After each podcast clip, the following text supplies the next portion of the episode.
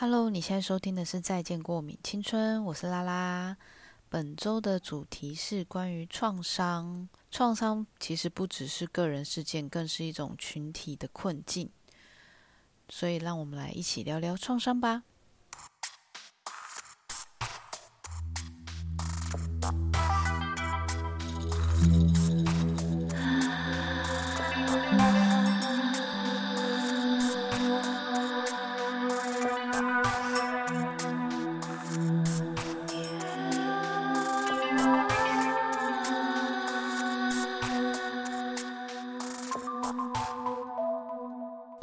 节目已经到了第二季的第十二集，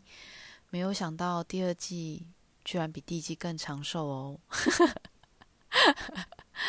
好的，每周的干爹，然后这个干爹很可爱哦，他就是直接把他的名字改成生爹。我相信每个如果你已经每一集都有在收听的朋友，你已经听完想说，哎，阿总每一集的开头赞助的人都是一样，没错。每一集赞助的人都是我们深深哦，所以深深这个礼拜又有不一样的赞助留言，让我们来看一看他的留言是什么。他说每周都被你感谢，害羞到不知所措。然后叫我不用再感谢他，他默默的支持。听完上一集，过完年他也跟我一样，吃完饭后自己守岁，守到眼睛爆血丝。毕竟有了年纪，守岁变得更重要了吗？关于爱的标题很值得继续探索在一集，所以还有再敲完一集，想问的越来越多。然后他想说，他会不会进阶到语音留言？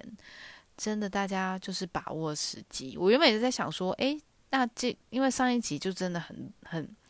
很热烈，而且就是包含收听的呃比例也比明显比前面还要高。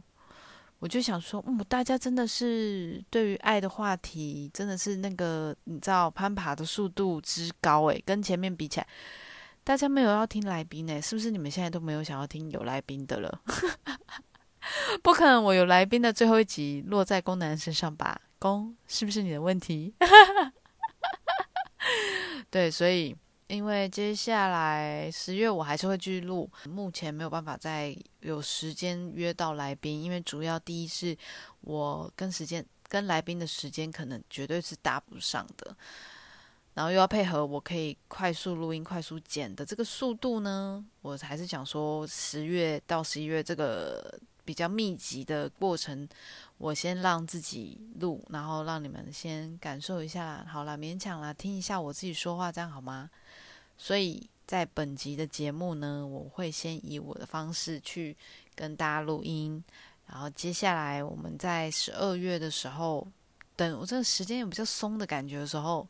我再慢慢的邀请接下来的来宾，好吗？那一样本每周都还是会有诶。就是每周还是会有收集问题的时间哦。哦，对，所以我还是要感谢一下深深赞助的这一集这么的可爱。就是每一周都会有你的赞助，觉得很可爱。我根本甚至想说，哎，还是你直接就变成我的哎每月的会员。为了你直接这个会员只有一个，对，所以我想说，哎，还是很谢谢你。好啦，大家学着点好吗？怎么就在威胁听众的问题啦？这一集本集，如果你已经是有呃看过我本周的现实动态募集的主题的话，你们应该会知道我本周的主题会比较直接，也比较严肃一点点。我都在尝试想说，哎，我会不会有时候讲的太哲学或者太严肃？但可能是因为上一周的话题是关于爱，好像大家不会觉得太严肃，然后反而。有延伸，有更多问题想要提问。我原本接下来那一集，原本我那一天在要发出这个邀请的时候啊，我就是要邀请大家提问的时候，原本是想要写说我要募集的是给前任的一句话。但我想说，那这前任的话题感觉还要讲好久哦，也不确定大家是不是真的想要讨论前任什么之类的，所以我就想说，那不如算了算了，我就开始在翻我以前曾经很想要问的一些问题。本周主题是关于创伤。然后募集的这几个问题呢，我真的实属有点吓到，因为我想说，哦，我只是想说问看看，然后大家可能会讲一些官方的，呃的的的议题，就殊不知大家真的也也是很可爱的，直接把最裸露的部分直接摊在我的面前，然后我就想说，我的天哪，我知道好多秘密，我有点吓到，但是。对我真的觉得，在讲之前，大家真的辛苦了。就是在不同的面对不同的创伤，我先讲说，如果在这一集讲之前，我绝对因为我自己不是疗愈师，那我也知道说，如果今天我们要做一个疗伤的练习，不可能你听了这一集之后，你就能马上平复你的伤痕，而是只是在一种创伤的这个过程之中，可以得到一些共鸣，比较像是这样子。因为我之前真的有曾经有上到。一堂关于是治疗的课，我我自己觉得老师没有做一个非常好，因为通常我们在做这种疗愈课程的时候，其实他必须要有一个很好的开头跟很好的收尾，中间过程 maybe 可能要看讲师的功力，他才有可能试图可能有没有机会把这个人的最底层的东西给挖掘出来，又或者是他有没有想要倾诉这件事情，但是因为的确有一次的经验，真的没有做的非常的完善。等于是说，可能我们要做一个想象角色的练习，然后要我们自己去跟这个想象角色的练习讲出我们的那个伤痕。就例如说，可能现在让我受伤的这个人是老师，好了，假设是这个角色，那我就要去对空想的他，我要跟他讲的是什么？那又要再把那个痛苦回去再拉出来讲，然后再跟他讲一次。那就在这个练习的过程之中呢，如果没有一个好的收尾的时候呢，呃，我记得那一次就有一个同学，他就直接讲了说，他觉得他没有办法，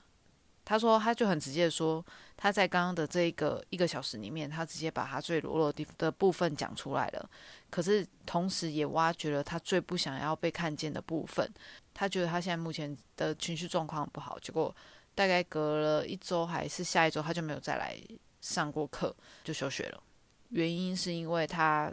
被挖出了这个伤疤之后，他开始进入了他那个情绪周期，就是比较黑暗的部分，所以他没有办法再重新的回到课堂上面，然后要去面对大家。所以有了这次的经验，其实更确定说，其实有时候心理的受伤真的是比，就是真的比呃身体上的受伤来的难以痊愈。所以在做这节的时候，我其实也在思考说，的确，我也不是疗愈师，我也不是智商师，我也不是所谓的医生什么的，但是我只是想要用一种呃经验的分享，然后去聊聊看我们对于每个人对于创伤的想法是什么，又或者是有没有有一些事情是你曾经注意到，但是你根本没有把它放在心上，然后它其实变成你心理底层的一个小小的部分。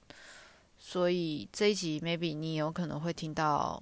晚安，但是 过程之中或许可以让你们去思考一些东西。我觉得人都是这样吧，那你不可能是无时无刻都充满了灵感的。那我自己的做法是，如果我今天对于什么样的文字、图像或是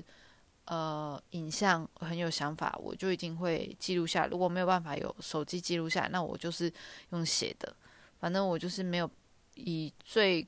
快的方式，因为我们怕忘记，所以我就以最快的方式把这段话跟文字写下来。可能会觉得这段话 maybe 没有什么，可是你有一天你再隔了一个礼拜，甚至是一个月或是半年，再回去翻到这一段话的时候，你就觉得天哪，我那时候怎么会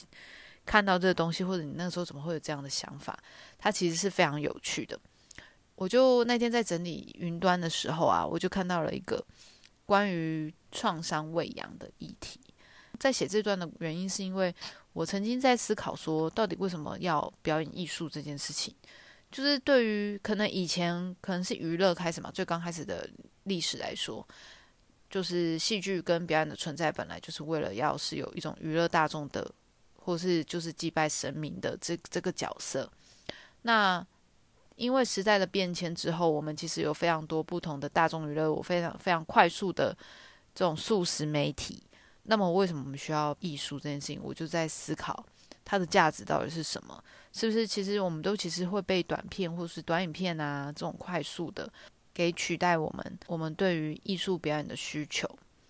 所以我就是写，我就找到了一段文字，还是写说，所谓的创伤喂养，就是在讲说关于创伤的艺术实践。这种艺术具有明显的征求人们同情的效果。并可能在观众中激起更多创伤跟创伤相关的影响。所以这种做法以创伤为食，然后利用它来变成是跟观众之间的共鸣跟兴趣。通常这种做法也助长了创伤，但是它也是激起了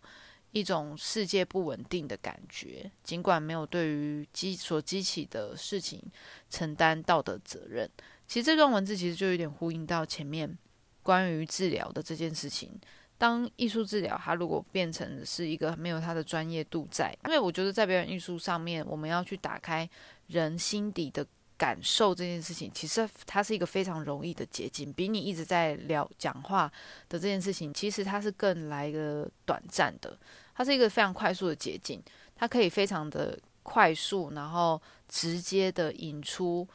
人们心底底层的一个角落。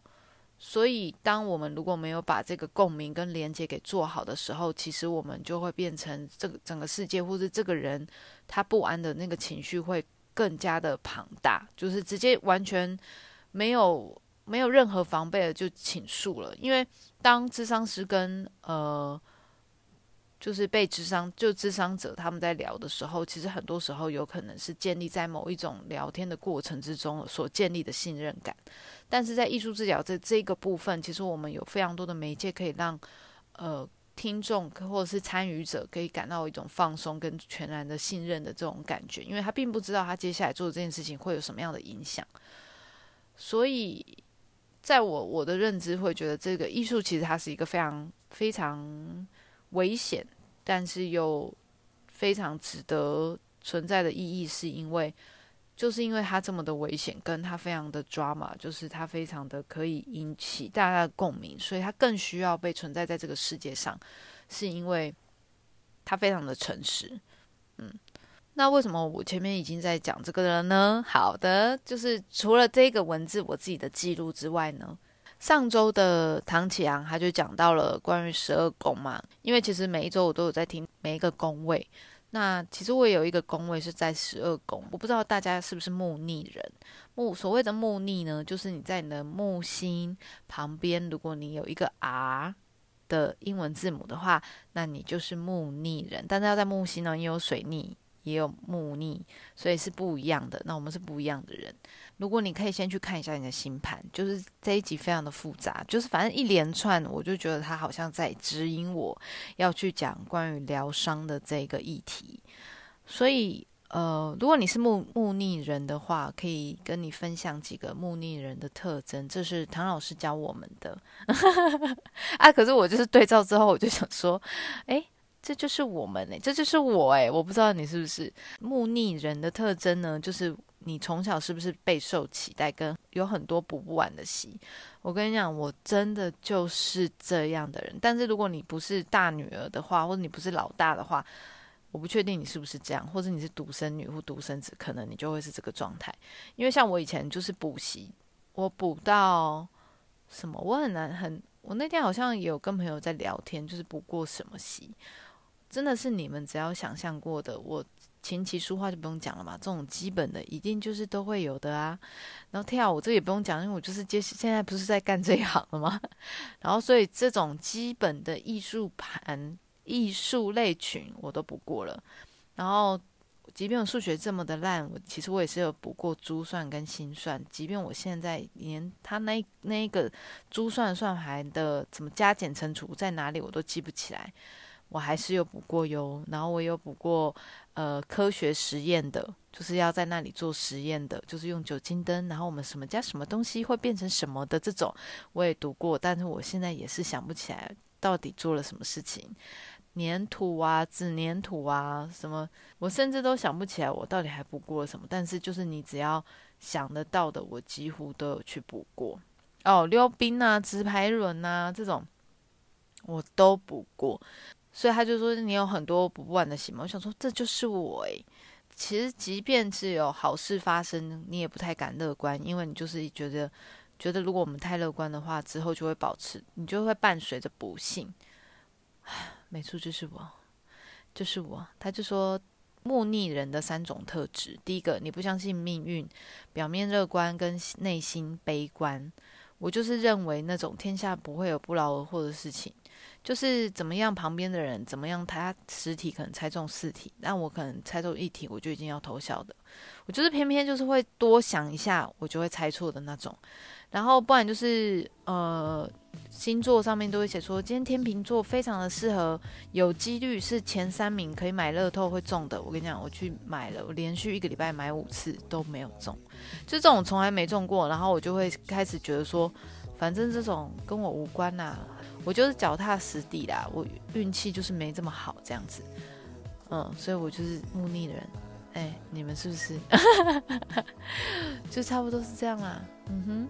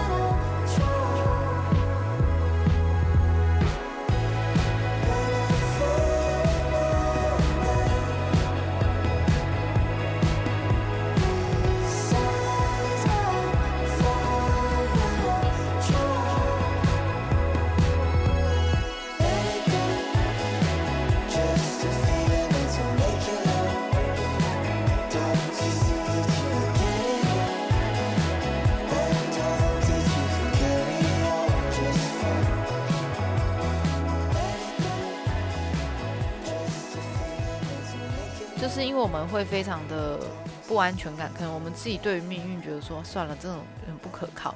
可是通常不可靠的这种时候，又会觉得，哈，那不然我看看人类图好了，哈，不然我看看塔罗好了。所以就是 会对于生命的探索都非常有兴趣，所以我们自己也会投入在其中。然后第三种呢是乐于分享，就是花钱不手软。就是因为我们就是那种非常喜欢跟别人分享。如果我就是得到了一个好东西，或者是我看到一个很新的东西，或者是我只要就这个东西很好用，我就会迫不及待分享给我的朋友们。然后什么事情跟大家分享，就例如说我现在 podcast，就是如果我觉得什么事情很好，我就会想要立即跟大家分享，道理是一样的。没错，这就是木逆的人的一生。听起来木星，如果你是顺行的人呢，基本上你就是会贵人很多。但是如果是我们这种木逆的人，就是大器晚成，我是不是说我是王心凌呢？我是不是说过？所以就是，如果我发挥的很好的话，我就会是心灵哦。呜呼！不是我在期待了，我在期待。好，所以在讲这一些的时候呢，我也就也诶啊，为什么这个会讲到创伤啊？从木逆人的这个特质，我也间接的想到说，对，所以我们就是在这个过程之中呢，我们可能就是备受期待。然后备受期待，可是命运呢又特别的，就是有一种地狱倒霉鬼的状态。人家可能创伤的时候，就 maybe 都还会有一些贵人帮助，但是我们这种属于自己就是自己贵人的这种这种悲情路线，我们就是只能有自我疗愈的呃能力，才有可能继续的好好活下去。这样，所以呢，我们今天才想要特别来聊一下关于创伤这件事情，就在伤痛的过程要如何疗愈。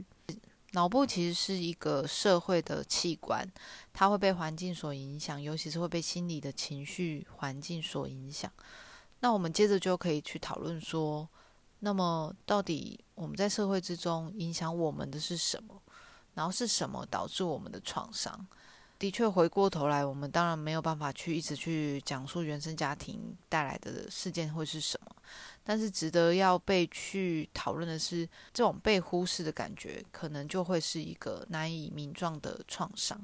那这个创伤的感觉，其实就会很像是下意识，你可能没有办法。呃，有些关有一些父母不关心自己，又或者是很多时候创伤会对于脑部的发育有一些影响。如果童年时期缺乏情感的连接，也会影响到长大之后的人际关系，然后使得他们很难以信任别人，然后他们常经常出现害怕、感到恐惧，却不知道恐惧而来。这一个状态，我觉得谁最适合讲，那就是我了。为什么呢？原因就是因为我从小出生到呃大概六岁吧，我就是一直是保姆带大的。然后我其实对于小时候的记忆，我真的只会落在是保姆带我去动物园，保姆带我去哪里，保姆带我去吃好吃的、好喝的酸辣汤。就是我对于母亲的这个角色是非常陌生的。就是在长大过程之中，一直在学习到底要关于爱这件事情要怎么样去讨论。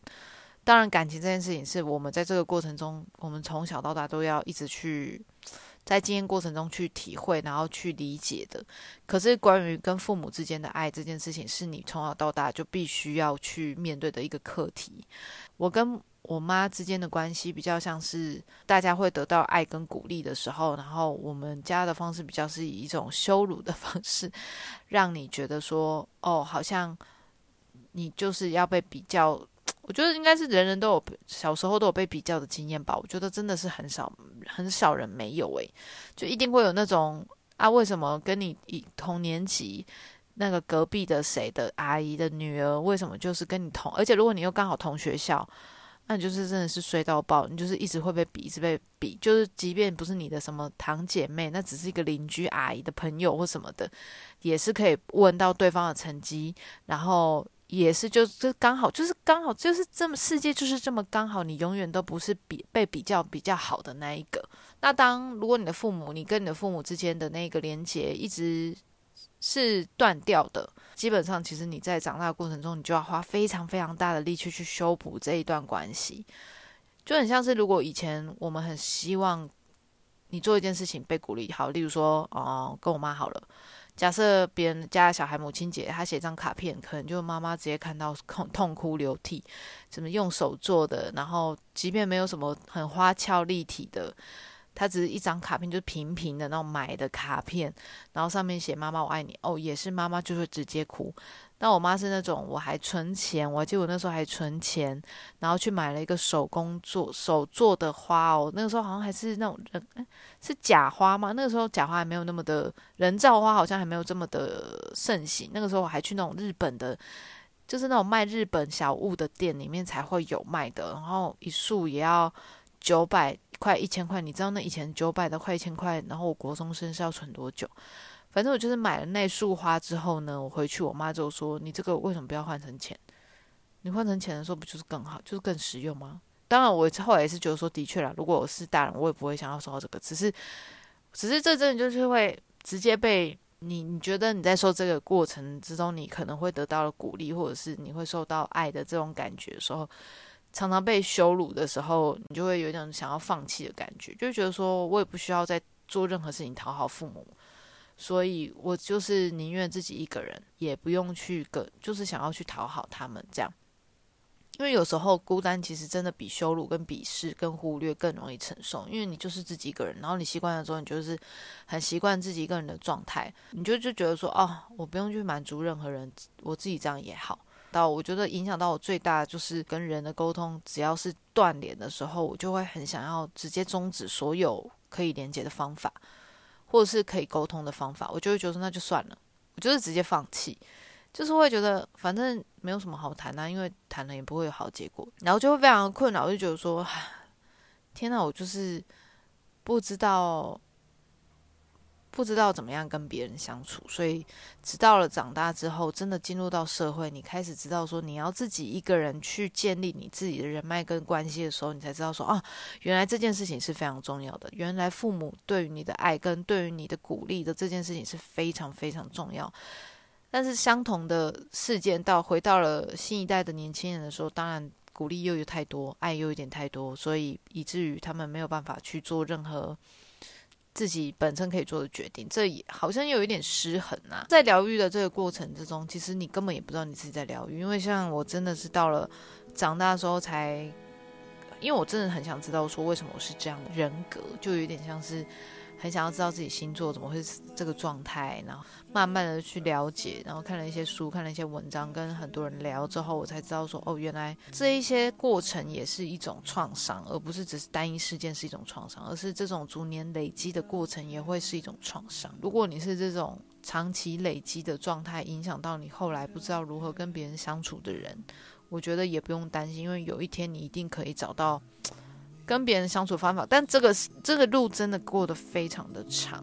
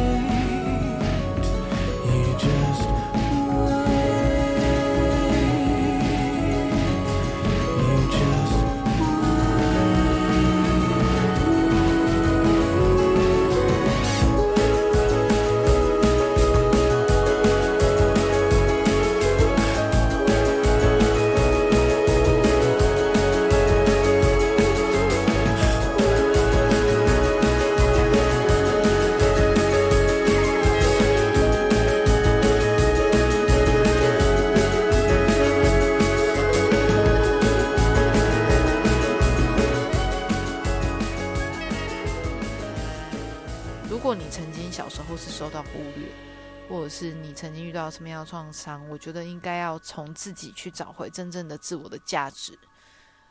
然后不用从错待你的人，或是同样是受到受伤的父母那里得到价值。我觉得我记得我看一九八八，它有一集就是关于，呃，我觉得你没有去看的人，一定每一集都要去看。这个一九八八，我大概韩剧，我大概已经看了四五次，我都会一直重复看，因为我觉得它告诉了我们很多除了爱情以外的人生。哲理就是好笑归好笑，但是它其实里面有非常多值得我们去深思的一集。里面的主要角色有大女儿、二女儿跟第三个弟弟嘛。老二哲学就是通常中间那个是最不受宠。我们因为我们家也是三个小孩，所以其实我能理解那个中间最不受宠的小孩。如果你有听过前面几集的话，你应该会听到我弟。大地拿为了遥控器拿菜刀杀我的这件事情啊，因为我以前也很就是很白目，也是会很想要激怒他，所以我以前也会讲一些很伤害他的话，例如说，因为他遥控器不给我，所以我就跟他说，没关系啊，你是没人爱啊，反正爸爸就是爱我，妈妈就是爱弟弟，没有人爱你，然后他就大哭。对我当然，我我觉得他应该这个应该他也是记一辈子吧。我在想，讲创伤哦，就是让他创伤的那个人。哈 好了，我真的很抱歉，反正你也不会听我 podcast，所以我就先跟你道歉的。哦，有一集我记得是大女儿要生日了，然后小女儿其实可能过好比诶差她几天，爸妈就会说，那你们两个就一起过就好了。可是为什么她每次都要跟姐姐一起过？就是等于是蛋糕，可能大姐吹完蜡烛，然后再把几根蜡蜡烛拿起来，然后再换她吹，这样很可怜。所以有一次她就是反正就心情很差，就大哭崩溃，就说她也想要自己过生日。就是为什么？为什么就是永远都要迁就，就是姐姐或是弟弟这样？然后爸爸那一天他崩溃，他就出去了嘛。然后后来爸爸有一次，他就买了一个买了一个蛋糕给他，然后跟他讲说，其实他们也是生下来，就是也不是生下来就会做父母的，所以做父母他其实也是在学习如何当父母。就如同是我妈曾经有跟我讲说，他我们家就是只有我跟他。是女生，但是我们两个好像偏偏最没有话聊。然后他就开始反省他自己，然后觉得他很不会当妈妈，可能小时候也都是保姆，就是带我长大了，然后所以他跟我特别的不亲，这样子。他自己好像也有忏悔了一下，但后来他自己也也自己认定，就是说，对他就是不会当妈妈。然后好像这句话就变成他一辈子就觉得就是这样了。OK。但但我觉得这都是个人的，就是不管今天是一个大人，或者是今天你是在哪一个位置上，你都永远都有自己在反省自己的状态。呃，或许他在这段关系里面，他也会，我自己觉得用一个很客观的方式去思考，也会觉得说，或许妈妈自己也觉得这也是他的创伤，因为他不知道怎么样跟自己的小孩相处。最后，最后想要跟大家分享的是，如果你。曾经有觉得你自己被忽略，或者你曾经觉得你的创伤是没有被疗愈的，或许就是在需要的时候求助于别人。不要小看每个人自己的所所经历过的那个伤口。你可能会觉得是自己在讨论这些情感的时候是很自私，或是很自我为中心，当然会回应到前面我们在讨论的受害者心态的这个问题。可是。如果你不是一直是深陷在这个状态里面，但是你这些伤口如果没有去处理的话，他有一天还是会回来找你。就有一个学者，就是爱丽丝·米勒，她曾经说过：“我从来没有遇过任何病人会把父母形容的比实际上更负面。”他们总是把父母形容的很好，或者是甚至把他们的父母理想化，他才可以活得下去。应该说，花时间想一下，当真正有人相信你在乎你需要的感受的时候，你心里的感受会是什么？有人想要承接你这个感受的时候，其实你应该要去正更正视这个感受是不是会被承接起来。你或许说出来了，或是你或许把这件事情给承接给你很信任的人的时候，或许他会是一个帮助。同理心真的是我们可以给予跟得到最好的礼物。希望这一集里面可以获得一点小小的疗愈，不管这个关系会是亲子，或者是爱情，或者是什么，就是什么样的创伤让你走到了今天。我相信就是在疗愈的过程之中，是从自己开始。或许这个不会是一个结束，但是起码会是有让你可以去思考，看看有没有是，就是你曾经现在做的种种你想不透，或是你解不开的这些问题，到底是来自于哪里？其实，在这一个自己探索的这个过程中，很痛苦，一定会很痛苦，因为你一定不知道说，啊，原来我做的这些是因为什么什么什么，那或者是你已经知道是因为什么了，但是你没有办法解决这个过程中，你要。想尽办法去解决这件事情的话，一定是很痛苦的。嗯，像我也没有从从来都没有想说要把这件事情就是摊在这么多人听的 podcast 上面，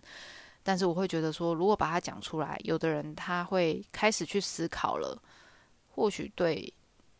你们或者是对有些人少部分的人会有一些些连接，这不一定是在做创作里面它可以达到的效果。可能你在听这一集的过程之中，你也可以有一些思考。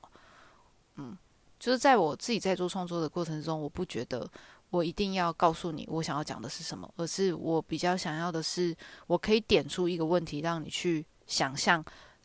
为什么这件事情很重要？我自己的过程是觉得，因为没有人了解，所以我必须要自己靠自己的力气把它一一的很直接、很透明的剖析出来，我才有可能去疗愈到自己。就很像我有时候会觉得，有时候说出来，因为我记得在戏剧营的时候，好像有忘记是谁跟我讲，谁问了这个问题。有时候说出来这件事情是很可以帮助疗愈的。像当我们有的时候很生气的时候，我不知道你们的感觉是什么。假设我今天有一件事情很欠气，就例如说，如果老板做什么事情，我觉得很生气，或者是